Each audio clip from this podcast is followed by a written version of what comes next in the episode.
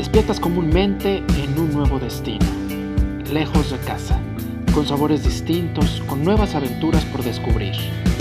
Disfrutas el camino de los nómadas tan solo para poder guiar a otros viajeros por grandes aventuras. Esta es la vida, la vida en viajes.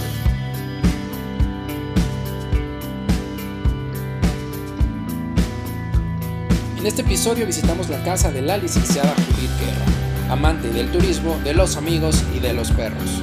Nos comparte sus inicios en IATA, cómo fue ser la primera mujer directora de esta importante institución y cómo inició el exitoso proyecto que hoy encabeza. Descubre qué significa para ella la amistad, la moda y los perros. Como el amor por estos últimos la llevó a formar una asociación para defenderlos, rescatarlos y unirlos con dueños amorosos y responsables. Además, nos comparte su visión sobre el panorama actual y cómo proyecta el futuro de Consolid a 10 años.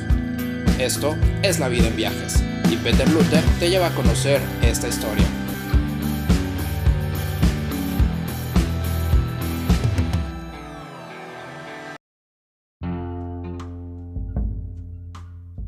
Buenos días, buenas tardes, buenas noches, depende a qué hora nos escuchan. Muchas gracias por escucharnos, muchas gracias y bienvenidos a podcast La Vida en Viajes. Me da mucho gusto, mucha alegría y mucho honor que hoy aceptó la invitación a nuestro podcast La Vida en Viajes, una de las mujeres más importantes e influyentes del sector de turismo en México, una líder de opinión, una empresaria exitosa, respetada y muy querida. La directora de Consolid México, licenciada Judith Guerra. Bienvenida Judith en nuestro podcast. ¿Cómo estás? Muchas gracias. Para mí un honor que tú me estés entrevistando y me des la oportunidad de eh, contarte mi vida y de contarte todas las experiencias que tenemos. Una gran persona que eres tú y mi admiración y cariño. Muchas gracias, Judith. La verdad es que yo te quiero mucho, a pesar de que siempre me regañas de que no, no nos vemos y cosas así, pero te quiero mucho. Y la verdad, me gustaría saber cómo se siente, o más bien, ¿Cómo lograste convertirte en una mujer tan exitosa? Porque la verdad, desde que te conozco, desde hace 15 años, eh, tu fama, tu, o sea, el respeto que te tiene la gente iba subiendo, subiendo hasta ahora que hasta te entrevistan como una de las más influyentes de México. ¿Cómo se siente estar en este lugar? Bueno, yo creo que la, la fama no es, yo creo que tampoco lo más importante, sino más bien la dedicación y la entrega que haces al trabajo.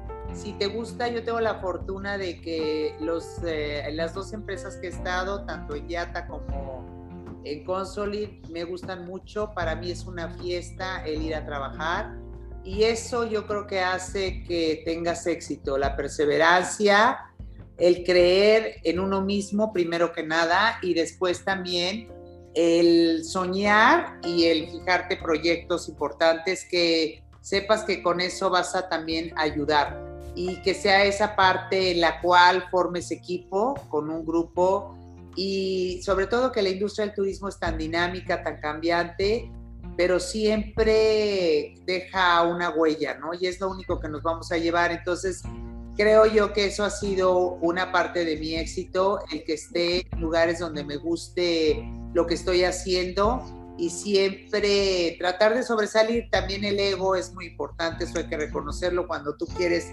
eh, salir adelante y ser famosa, pues buscas todo lo que sea para que eh, lo logres, pero con resultados exitosos también, porque la gente también te va a juzgar a la larga o a la corta cómo ayudaste, qué has hecho en la industria del turismo para nosotros con el gran éxito que hemos tenido, por ejemplo, con Consolid, es gracias a que también hemos ofrecido servicios globales en beneficio de las agencias de viajes y mantener tanto empleos directos como empleos indirectos. Eso es muy importante, que también todos en conjunto ya hubieran desaparecido si no estuviéramos eh, los consolidadores apoyando a las agencias y encaminándolas con plataformas que hoy tampoco hubieran tenido ellos la oportunidad cuando se vinieron las empresas transnacionales, ¿no? Eso también, el chiste es de que, bueno, una cosa del éxito es en qué contribuiste para la industria que estás este, representando y en qué contribuiste también en la parte humana y en la capacitación para apoyar a todos a un crecimiento, porque no puedes crecer sola si tú no tienes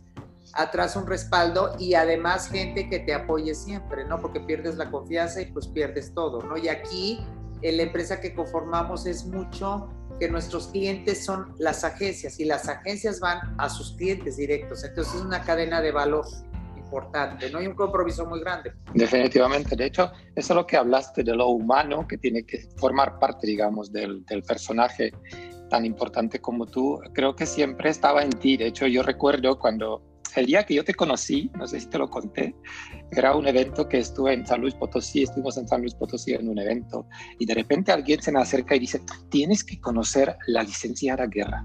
Y era como que tienes que conocer, yo, yo estaba hasta asustado de conocerte porque era como que la licenciada, y no sé qué, ya viene, espera, ya está, por ahí tal. Y digo, tienes que, ¿con quién me quieren presentar? O sea, ¿quién es licenciada Guerra? Y como que te tenía como un poco miedo, ¿no? Porque era como un, es, es la licenciada. Y de repente apareciste tú y empezamos a platicar y empezamos a hablar, luego fuimos a pasear los perros cuando regresamos a México y como que nació, o sea, descubrí un ser humano maravilloso, pero eh, que es como muy respetado, ¿no? Y esa, esa faceta tuya, la verdad es que me encanta, o sea, me encanta que existe Judith empresaria y Judith humana, ¿no? Y que, es, que, que, que, como que combinas esas dos cosas, ¿no? Eso es, eso es maravilloso, la verdad. Eso me encantó. Pero Judith, cuéntame una cosa, eh, ¿desde niña querías trabajar en turismo o cómo nació ese, esa afición al turismo? ¿Cómo entraste en el mundo turístico? Mira, siempre me gustaba mucho lo de los viajes y en realidad yo quería un día hacer sobrecargo y un día mi mamá me quitó la idea en un minuto y medio cuando me dijo, sí, ya te varé sirviéndole a toda la gente y dije, no, eso no lo voy a hacer. Entonces dije, no, pues voy a entrar a la ONU.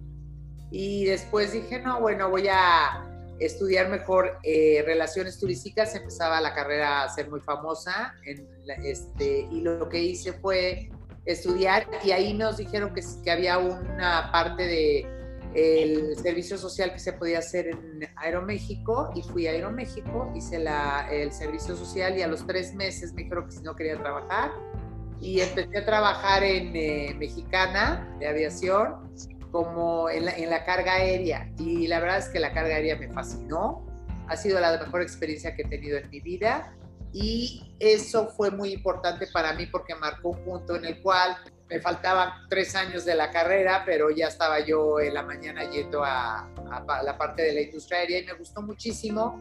Y bueno, esa parte de estar en los viajes, el manejar todo lo que es la carga, que es una gran diferencia de lo que es el pasaje, muy interesante, el tratar con los agentes aduanales, el compromiso que tienes que la carga hay que subirla al avión, no el pasajero se sube y le vendes un boleto, sino que capacidades, el conocer cuáles eran los contenedores, cómo se manejan los animales vivos, cómo se maneja todas las artesanías, cómo hay clasificaciones, el avión cómo va. Eso fue interesantísimo para mí. Hicimos eh, manuales, hicimos muchas agendas con las líneas aéreas, las cuales marcaron una, un antes y un después del manejo de, este, de la carga que antes se manejaba más rudimentaria. Entonces yo creo que eso fue algo súper importante para mí y ese fue lo que me inició en el turismo y bueno, yo no me dedicaba ni estudié para carga, ¿verdad? Estudié para pasaje, pero en ese entonces marcó, eh, estuve 13 años en carga y bueno, ahí me ofrecieron estar en, en la dirección de Yata eh, bueno, primero estuve en Mexicana y luego ya eh, a los tres años me apliqué para Yata, me dijeron que no, que nunca habían tenido una mujer. Y que Entonces yo te iba a preguntar, fíjate, que la mujer, de hecho, manejando la carga, mm, en, aquella época no era tan común, ¿no? No, claro que no, y este, y entonces me dijeron que no, que no iba a, ah, bueno, cuando estaba en Mexicana tuve problemas con los agentes porque dijeron que cómo yo los iba a dirigir, en, ninguna manera.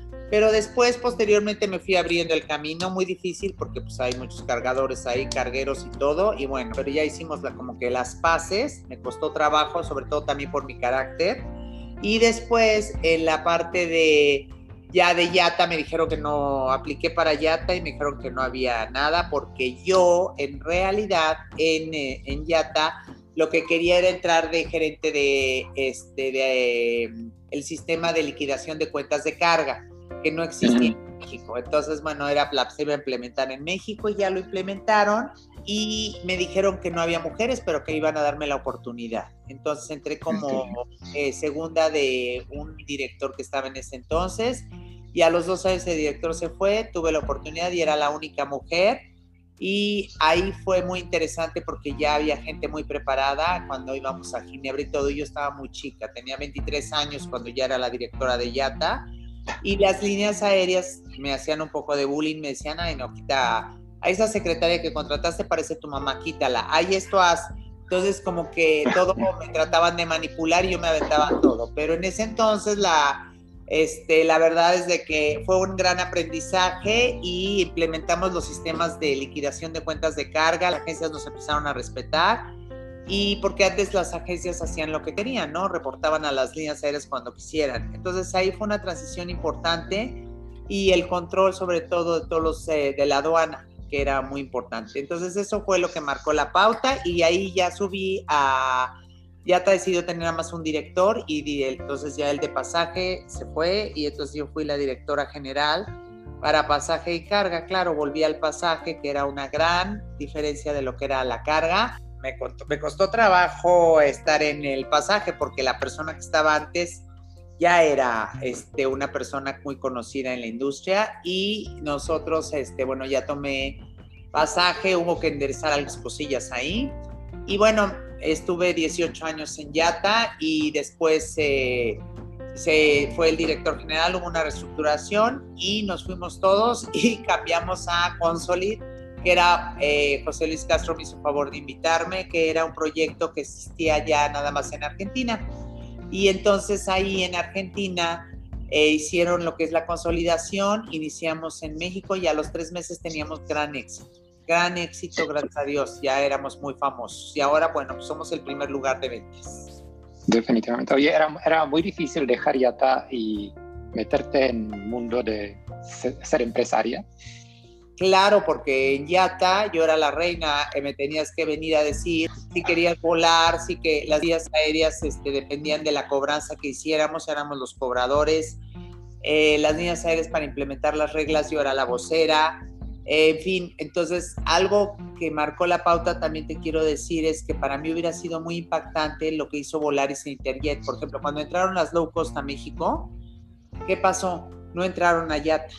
Y entonces marcó un boom también de que no necesitabas estar en Yata. Entonces sí hizo una transición para mí. Y otra de las cosas importantes también fue que el, eh, yo nunca había estado del lado de, de ser la agencia de viajes. Yo controlaba las agencias de viajes, que es muy diferente. ¿sí? Y al controlar a las agencias de viajes, era, era el que yo ponía las reglas. Y ahora yo tenía que ir a buscar a las agencias de viajes para ganar un negocio. Entonces, de otro lado.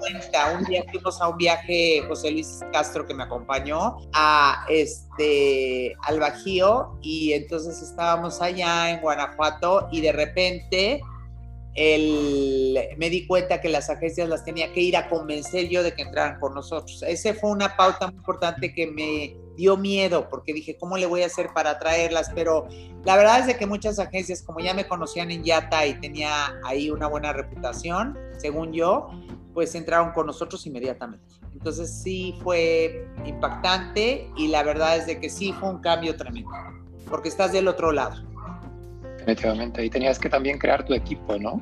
Claro. ¿Qué tan, ¿qué tan, qué tan fácil o difícil es trabajar con Juritier? Pues no sé si sea muy fácil, yo creo que no es fácil, es difícil. creo que es muy difícil porque soy muy desesperada, no soy una persona que me gusta planear mucho.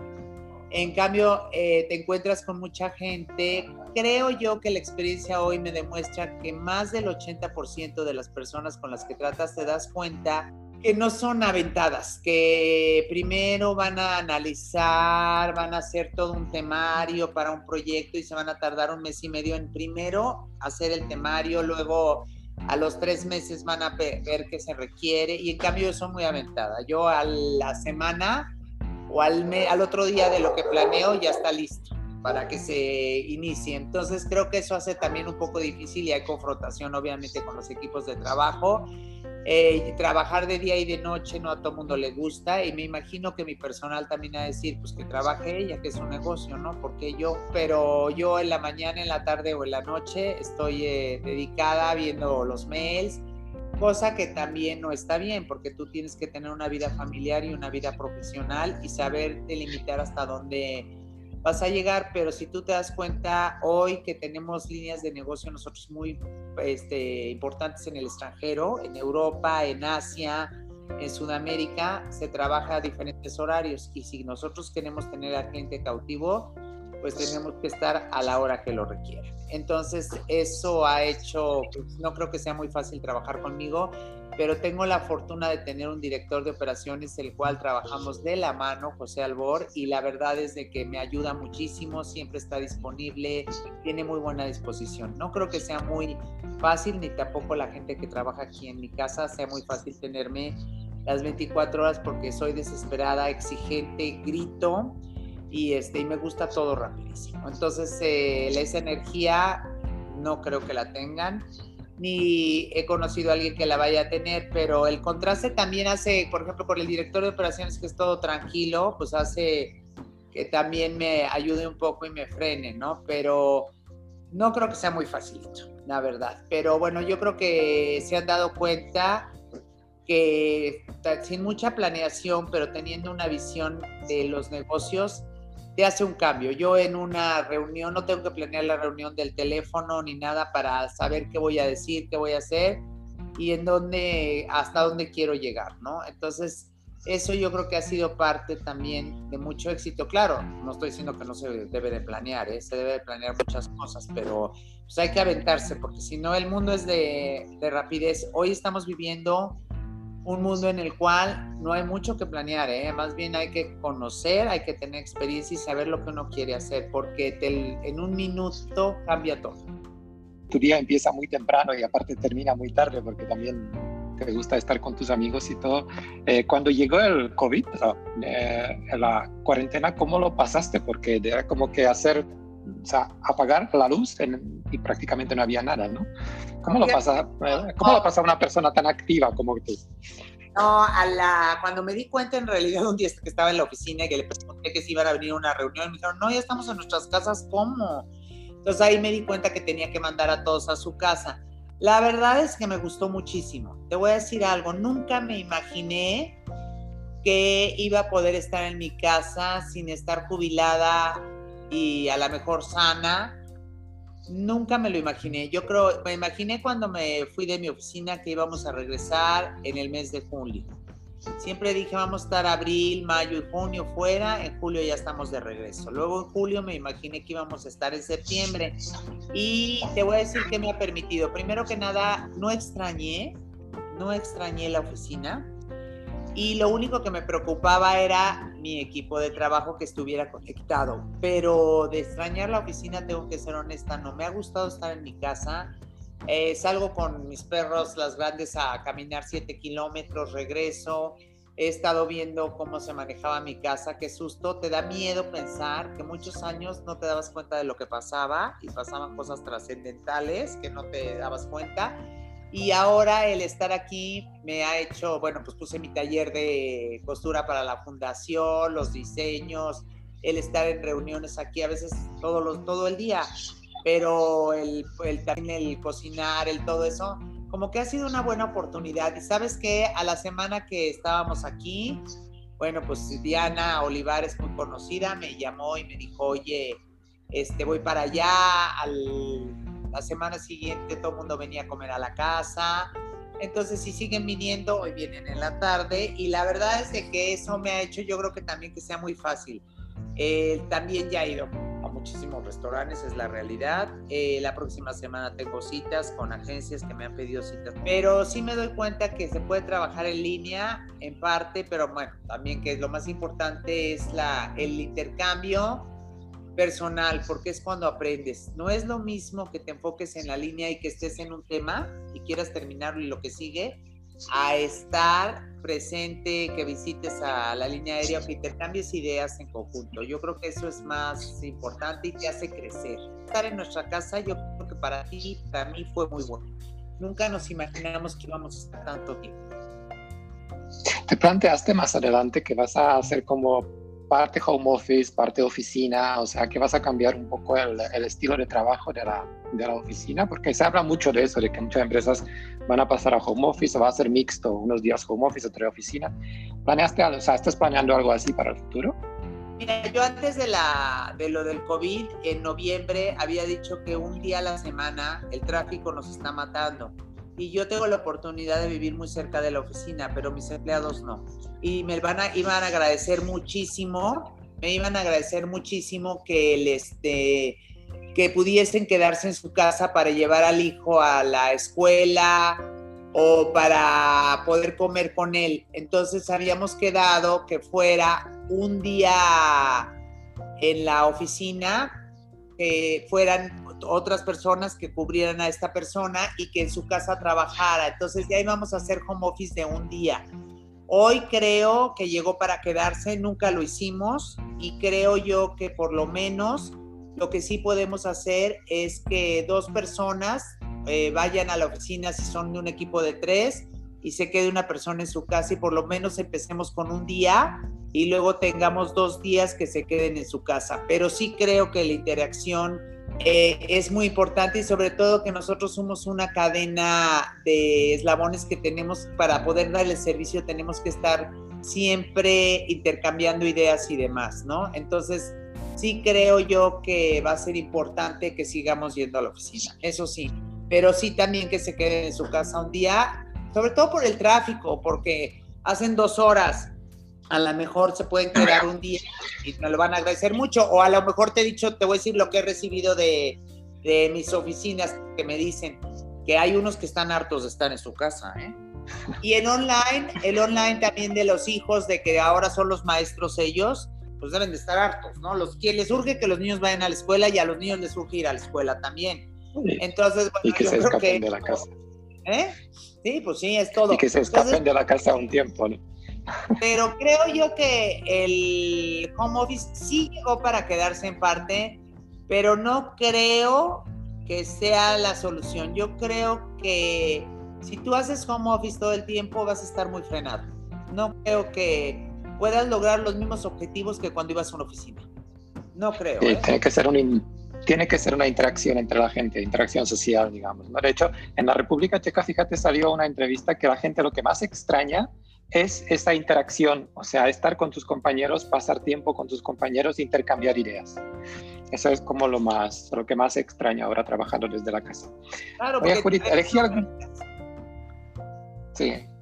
Eh, elegí algunas palabras que creo que representan algo importante para ti. Me gustaría saber qué significan para ti esas, esas palabras, cosas. La primera palabra que se me ocurrió era amistad. ¿Qué significa amistad para ti? Bueno, el eh, estar con tus amigos o la amistad significa muchas cosas, ¿no? Yo creo que primero que nada integridad, eh, confianza, perseverancia, el que estés eh, siempre pendiente, en contacto con tus amigos, no a través de WhatsApp. Yo tengo 700 WhatsApp el día de hoy y contesto tres. Esa es una realidad, pero porque yo creo que el WhatsApp eh, lo que reemplaza nada más es el decir estoy presente, pero me da flojera llamarte, y pero para que digas me acuerdo de ti, ¿no? Entonces es para reemplazar esa amistad que te da flojera mantener o hablar por teléfono. Yo creo que por eso no contesto todos los WhatsApp y el Facebook también llegó para que la gente que está sola se entretenga durante el día y esté acompañada por un amigo virtual que hace que sepas los chismes de los demás y se acabó. Pero la amistad yo creo que es el frecuentar a un amigo, el acompañarlo en las buenas y en las malas, no solamente al amigo, al primo, al familiar. A mí me pueden decir que me quieren mucho, pero es muy fácil decir te quiero mucho pero demostrarlo. El chiste es que cuando alguno falte, te vayas con la tranquilidad que diste todo, porque yo creo que el llorarle a la persona cuando ya no está es muy diferente eh, llorar la pena a llorar con culpabilidad. Entonces, para mí la integridad, el ser franco, el estar siempre, el estar preocupado por él, el que te llamen, el que te pregunten y el que te, este, te visite y que tengas vivencias en la vida con esa persona. Eso es lo que yo creo que es la, amistad más grande, ¿no? Y la amistad sobre todo también de los este, eh, peludos también. Esa es muy importante también. Esa es, otra palabra que tengo aquí apuntada, perros. O sea, ¿qué significan perros para ti? Ay, para mí significan todo. Yo creo que si los perros pudieran eh, darse de comer solos, eh, mantenerse en la vida, no necesitarían del ser humano. Entonces el perro pues está esperando que le des de comer, que le des cariño y demás, y te está esperando a ti siempre. No te juzga porque no puede hablar.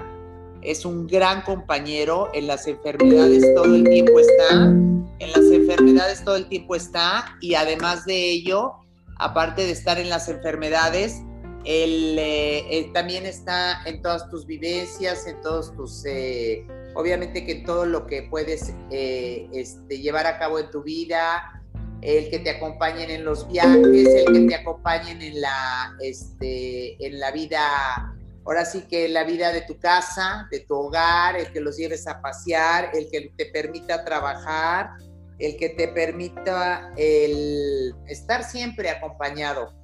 Y el, ese cariño que te da, tan incondicional, y las risas, eh, las cosas chuscas que hace, el jugar con ellos, tú lo sabes, tú eres un gran amante de los perros y la verdad es de que este también eres un gran amante de llevarlos a pasear y de tener este interacción con ellos y tú has querido mucho a los animales, no solamente a los peludos. Eh, también tengo pericos, tengo tres, este, 19 perros, pero yo a todos les dedico un ratito y ojalá, y ojalá todo mundo le dé la oportunidad a un perro de tenerlo en su hogar. Eh, la gente, de hecho, tienes una fundación, ¿no? Y tienes una fundación para... Tengo una fundación, la cual eh, la creé el año pasado. Y esa fundación tenemos un albergue junto con una amiga que estudié con ella desde kinder, ahora es de PAOT, Eda Fernández, que se dedican a la protección ambiental y a la protección animal. Y la verdad es de que todo eso este, hace que hagamos en conjunto una buena labor, recogemos a, los este, animalitos que maltratados, a los que no están maltratados de igual manera. Tenemos, por cierto, ayer recogimos a uno muy bonito, un Guaymarane, que sabemos que va a salir muy rápido. Este, pero también la satisfacción de amigos que, como te dije hace rato, te dicen, mándame el que tiene seis años. Hay gente grande que nos ha dicho, mándame el que tiene seis para que se vaya antes de que yo me vaya. Entonces, eso es muy importante, o mándame al más feo, no me hagas escoger. sí tenemos muchísimos que están ahí en el albergue, que conseguimos muchísimas, este, obviamente, adopciones. Lo que más nos importa es que se vayan a buenas casas, le demos seguimiento, estén bien y que nosotros obviamente estemos ya satisfechos de lo que hemos hecho. Y me gustaría obviamente dejar este, un legado este, importante, ¿no? ¿Por qué? Porque obviamente al dejar este legado, que se mantengan los perros, yo los ayudo en la comida, tengo amigos que a veces me ayudan con lo de la comida, pero sí necesitamos mucha ayuda de comida y, este, y de vacunaciones y de cualquier enfermedad que tengan los perros. Entonces, gustaría... los que no pueden adoptar, ¿cómo te pueden apoyar? ¿Con dinero? ¿Con comida? ¿Lo pueden llevar al albergue? ¿Hay alguna página web? Sí, eh, tenemos una página web que se llama Booking Can, de reserva Booking, este, de B-O-O-K-I-N-G, Can, está en Facebook y me pueden apoyar eh, dándonos croquetas o depositando en la fundación. Tenemos este, ahí un control importante y la verdad es de que eh, con eso nos pueden ayudar muchísimo y con ayudarnos con, entre familiares también promoviendo a los animalitos. Y si me llaman también, pues sería ideal. Y tenemos una directora de adopciones muy buena. Y bueno, pues yo, yo amo a los perros. Haría lo que sea por los perros. ¿Cuántos tienes en la, en la casa ahora?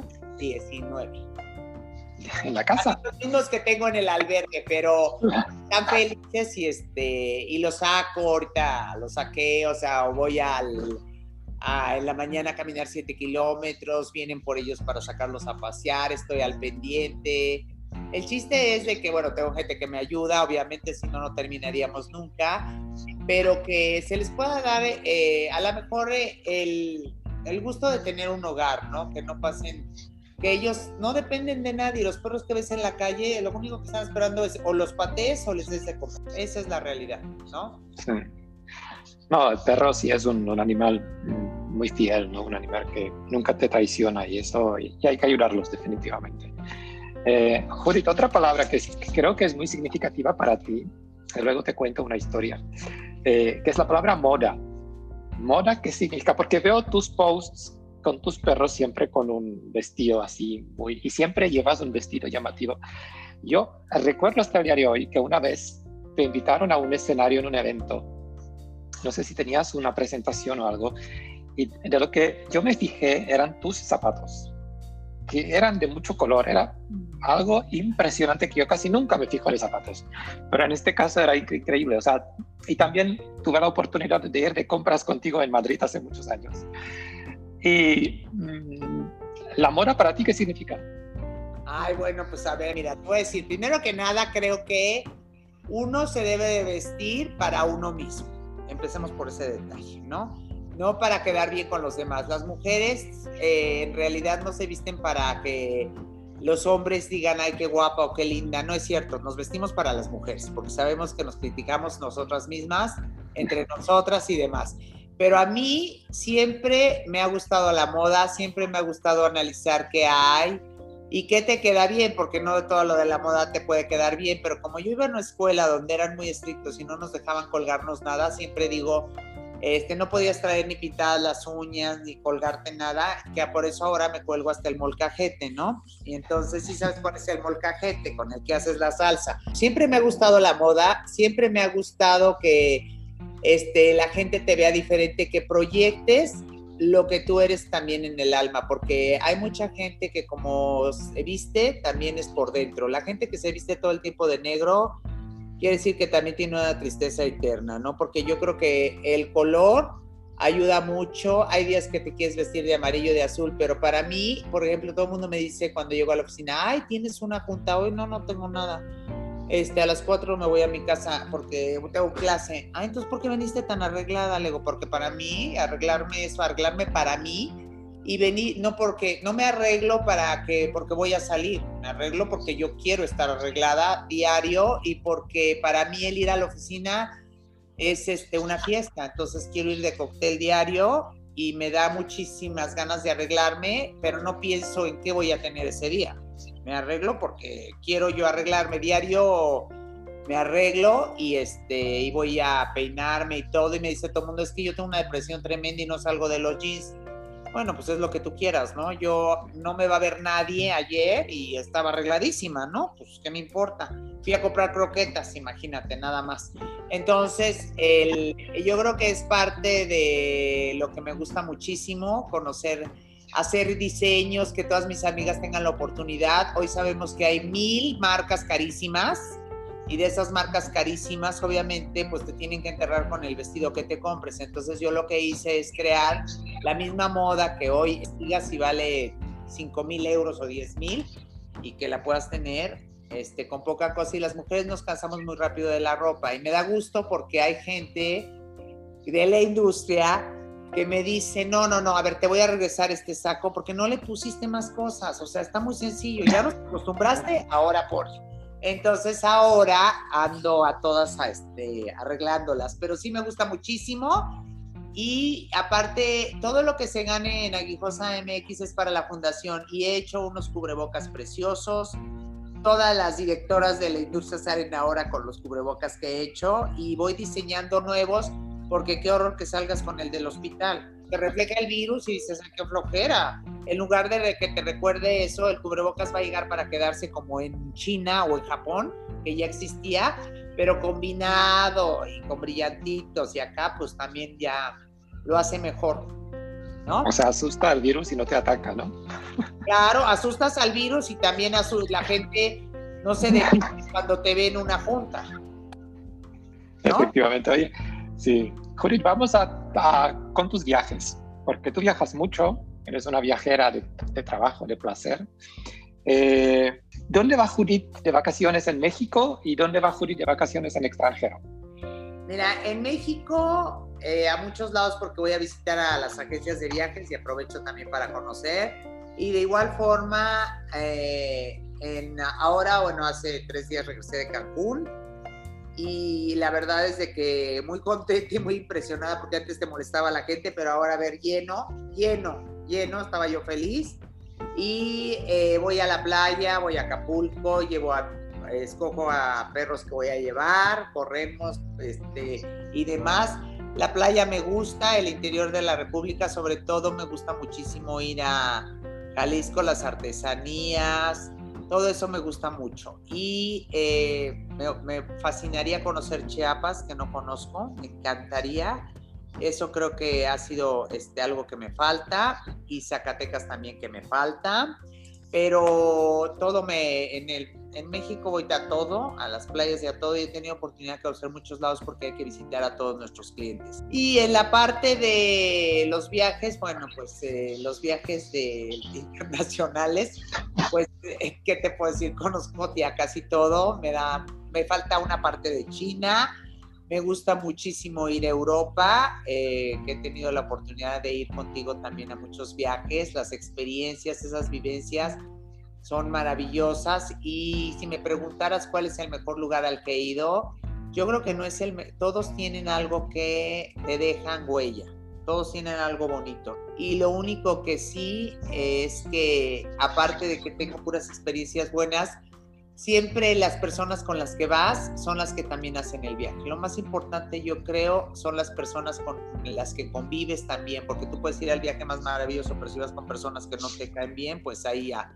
pero Europa ha sido maravilloso y Sudamérica también, que nunca me imaginé que fuera un gran descubrimiento para mí. Perú, por ejemplo, esas comidas y esas cenas maravillosas, creo que dejan huella, la verdad, y su artesanía también, y los lugares que hay que visitar, ¿no? Entonces, creo yo que todos tienen algo, ¿no? Por característica que haya, este, sí, te, te dejan cosas muy, muy buenas y te, además te hacen crecer, porque tú cuando regresas de ese viaje, o vienes a cambiar algo de tu casa, o también eh, te vistes diferente, o te este, comes diferente, porque te traes esa parte, ¿no? De allá. Entonces eso también te va haciendo más profesional y te da crecimiento personal también. Entonces es lo único que te va a dejar huella, lo que comiste, lo que bebiste y lo que obviamente visitaste. Lo que compraste en tu caso también, ¿no? Ah, y lo que compré, que yo también compro todo, ¿verdad? Y bueno, pues Estados Unidos, que es típico que todo el mundo vamos. Y este, y Canadá, Canadá eh, yo creo que es eh, muy bonito, pero Canadá creo que conoces uno o dos o tres y ya conociste todo. Tiene una calidad de vida extraordinaria. Y bueno, yo he tenido oportunidad de estar mucho tiempo en Ginebra, que me fascinaba ir, y bueno, mucha gente me decía, ¿qué haces en Ginebra? y he tenido la oportunidad de viajar por todo el mundo, que eso ha sido muy, muy bueno y el que lo que me ha dejado de huella, ¿no? Yo creo que a ti también, ¿no? El, y el viajar contigo, una gran experiencia, eso sí, un gran ser humano, cómo controlas a todos, cómo eh, bajita la mano, este, se hace lo que tú quieres y lo que a la hora que tú este, lo deseas, ¿ok? Entonces eso ha sido una gran experiencia también. Pero sí, en verdad es muy bueno y eh, nosotros obviamente muy agradecidos yo creo que debemos estar por todo lo que hemos viajado, ¿no? ¿Tienes algún destino soñado, destino donde todavía no fuiste y quieres ir una vez en la vida? Yo creo que a lo que me gustaría ir es a conocer toda la parte de, eh, de China que no conozco. Y Chiapas, como te decía yo, también ir a, este, a Hawái. Y ahora platicando con nuestro amigo Roberto Trawitz me estaba diciendo que fue a un velero, que yo soy, no me gusta muchísimo eso, pero tal como me lo platicó, ir al sur de Italia, a Sicilia y a todos los pueblos, creo que sería maravilloso ir, al ser como cuando vas a Mónaco y a Cannes que vas en auto, es muy bonito. Yo creo que todos esos pueblitos, conocerlos, ya después de que conoces varias cosas, pues te gustaría conocer también lugares que hoy hay que reconocer que hay costas maravillosas en Europa, pero nunca como la bahía de Acapulco. Eso sí, yo creo que Acapulco tiene la mejor bahía del mundo. Yo cuando conocí Mónaco, me encantó Mónaco, pero dije, tiene que ir a Acapulco a ver la bahía, pero urgente. No sé qué está. Definitivamente. ¿No? Bueno, sí, sí definitivamente. me gustaría ir a a conocer eh, China y todo eso, pero sí, este, obviamente siempre eh, buscando que eh, me la pase bien, que me deje algo, ¿no? Me enriquezca de alguna manera, ¿no? Judita, hablando de esto, ¿tú crees que van a cambiar las costumbres de viajar de la gente ahora después de la, de la pandemia? ¿Que la gente va a viajar diferente o vamos a seguir viajando igual? Yo creo que la gente, ah, mira, con el viaje que tuve a Cancún, yo pensé que iba la gente a viajar diferente, que íbamos a, a volver a la vida cotidiana, más no a la normalidad pero me doy cuenta que la gente está desesperada por salir, está desesperada por viajar. Yo pensé que iba a haber grupos pequeños, que ya no iba a haber grupos grandes. Creo yo que va a haber grupos grandes nuevamente, que la confianza del mexicano, no sé si porque comemos muchos tacos, buche, cuerito y todo, no nos ha pasado nada. O a lo mejor sí nos ha pasado, pero en pocas cantidades. Pero lo que sí creo es de que la gente tiene mucha confianza en salir adelante, en estar este, viajando y que no tiene miedo. A lo mejor en Europa, con la situación que están viviendo, que ha sido muy diferente a la nuestra, en donde no te dejan salir, en donde han, ah, la gente misma ha visto muchos muertos y demás, yo creo que eso sí pega diferente. Pero en nuestro caso, por lo que me doy cuenta de los aviones y de lo que vivía ahora, que era la primera vez que salía, me quedé helada. Creo que somos más aventados los mexicanos. Sí creía yo que iba a haber un cambio, que íbamos a hacer eh, más, eh, con más precauciones, que íbamos a buscar hoteles los cuales nos dieran seguridad y que no fuéramos con 40 gentes o 50. Pero después de ver una de 300 pasajeros que va lleno, no tengo nada que decirte porque yo así pensaba, pero creo que sí va a cambiar un poco. ¿Sabes cuál es el que va a cambiar? Increíblemente es el corporativo. El corporativo va a cambiar muchísimo porque las convenciones ahorita las van a hacer en línea. A la larga necesitas ir personalmente, porque no es lo mismo que yo te vea en esta cámara, que te platique cualquier cosa que haya vivido el día que nos veamos el sábado, ¿no? Entonces es muy diferente. Entonces yo creo que el corporativo sí va a cambiar mucho, pero de que los grupos, ya veremos las Olimpiadas del año que entra, todo mundo va a ir y todo mundo quiere viajar. Entonces, el pronóstico que yo tenía de que todos este, iban a buscar que ya que estuviera sanitizado el hotel y todo, pues quién sabe, ¿eh? No te sé decir si sí tenga la, la verdad absoluta. Sí vamos a cambiar y te voy a decir por qué, porque yo misma he cambiado. Yo creo que todos tuvimos oportunidad de conocernos más a nosotros mismos y de darnos de cuenta también cuáles eran los efectos de nuestras empresas, yo como socia, y el ver esa nómina que yo tenía, el ver que parchábamos todo por la velocidad que llevábamos.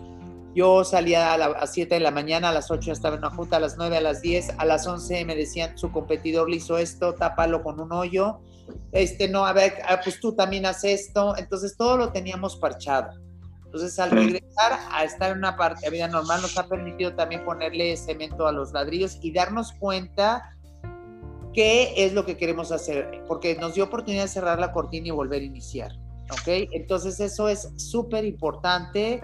A mí me ha hecho también valorar diferentes las cosas y darme cuenta hasta dónde se debe de llegar. Y yo, quién sabe si te aguantaría tener la junta a las 7, a las 8, a las 9 y a las 10 de la mañana y a las 11. No, yo creo que te das cuenta que no debemos de vivir esa vida tan acelerada no estoy diciendo que nos pasemos tranquilos, pero de una manera diferente, con más calidad hacia lo que estás haciendo. Eso creo yo. Definitivamente, sí, definitivamente. Oye, Judith, regresando a tus viajes, ¿tú tienes algunos rituales, algunas manías cuando viajas? Algo que siempre haces cuando vas de viaje.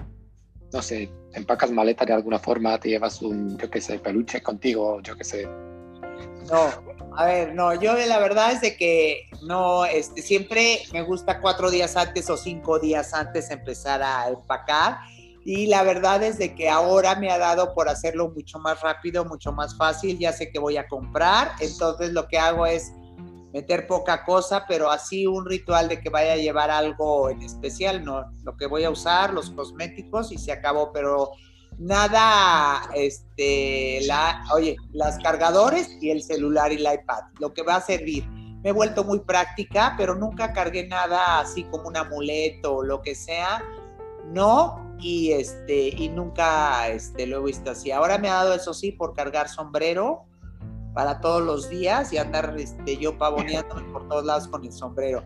Pero no tengo así, este, bueno, tú ya me has acompañado a los viajes y ya te asustas cada vez que vamos de viaje, pero ya también, eso también ya ha pasado, ¿eh? Porque ahora me fijo más que voy a comprar una cosa, pero que esté muy bien y el, eh, el, ¿sabes qué? Yo creo que el disfrutar, el saber que podemos disfrutar y bueno, las, eh, el pasear, el todo eso también es muy importante, pero así un ritual, ninguno. Y si hace frío, llevar algo cómodo y ya, como en tu, ah, en tu país querido.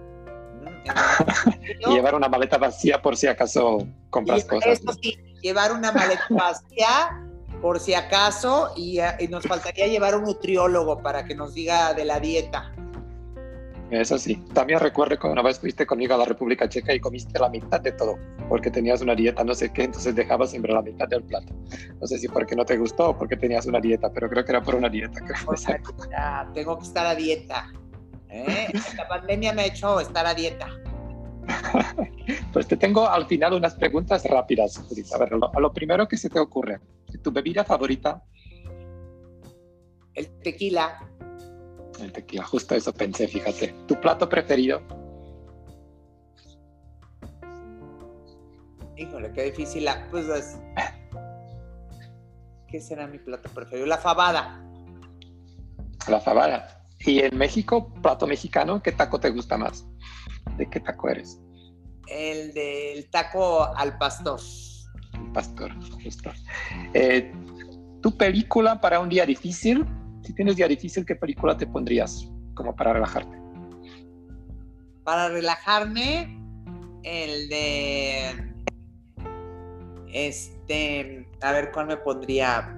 Pues hay muchas, ¿eh? Pero bueno, eh, una, de, una, una de ellas sería la de Jack Nicholson, la de. No me acuerdo cómo se. Oye, ¿cuál va? ¿Cómo se llama la del perro? Pero bueno, él este. Ah, alguien tiene. No, sé que, que está como gruñón con un perrito y se enamora de con el perro y también la otra en donde se van a un viaje tres amigos, ¿no? Y luego, bueno, el este ah, creo que se ah. llama Mejor Imposible, ¿no?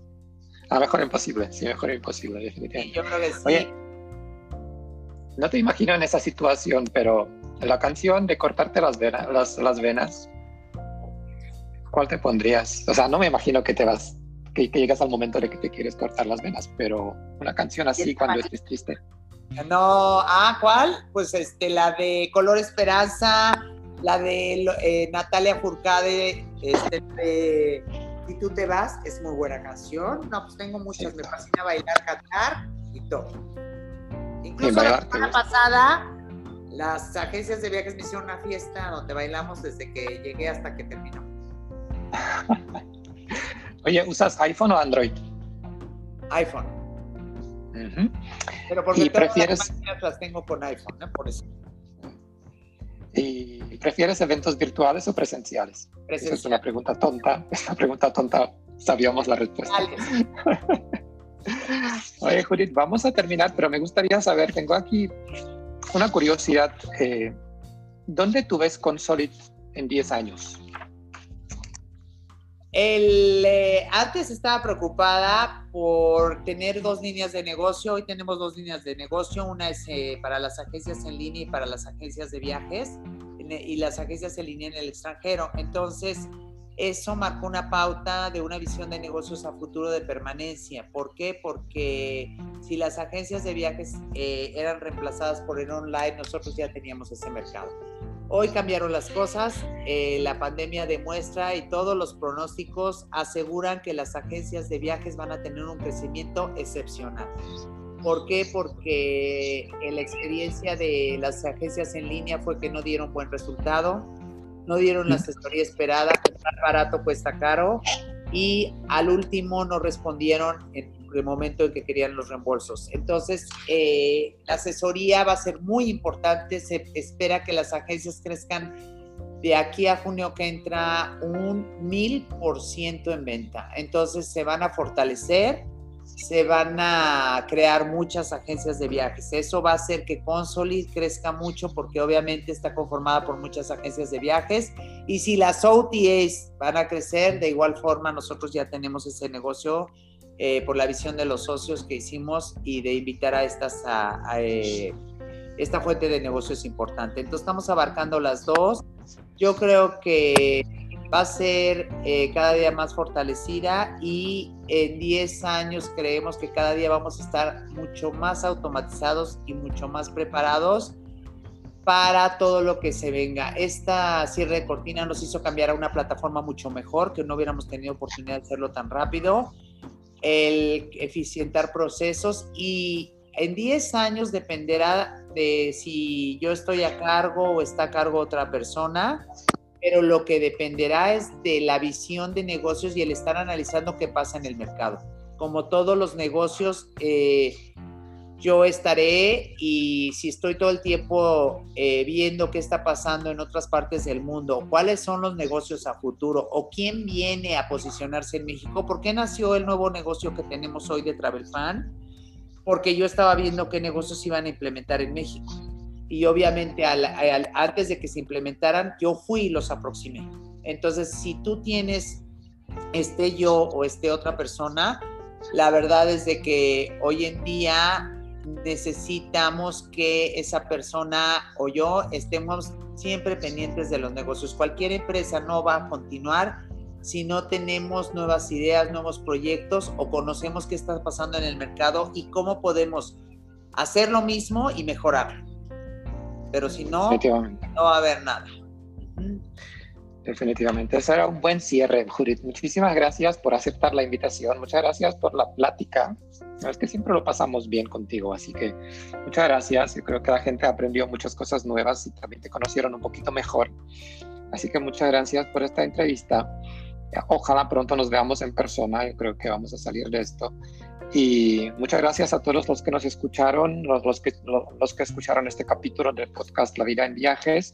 Espero también que ustedes lo disfrutaron y si aprendieron algo nuevo o logramos inspirarlos a, a crear, avanzar o desarrollar sus proyectos, pues nos da, nos da mucho gusto.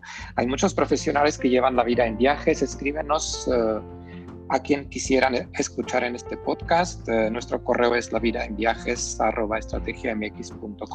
Así que muchas gracias a todos, muchas gracias a Judith y nos vemos pronto. Muchas gracias.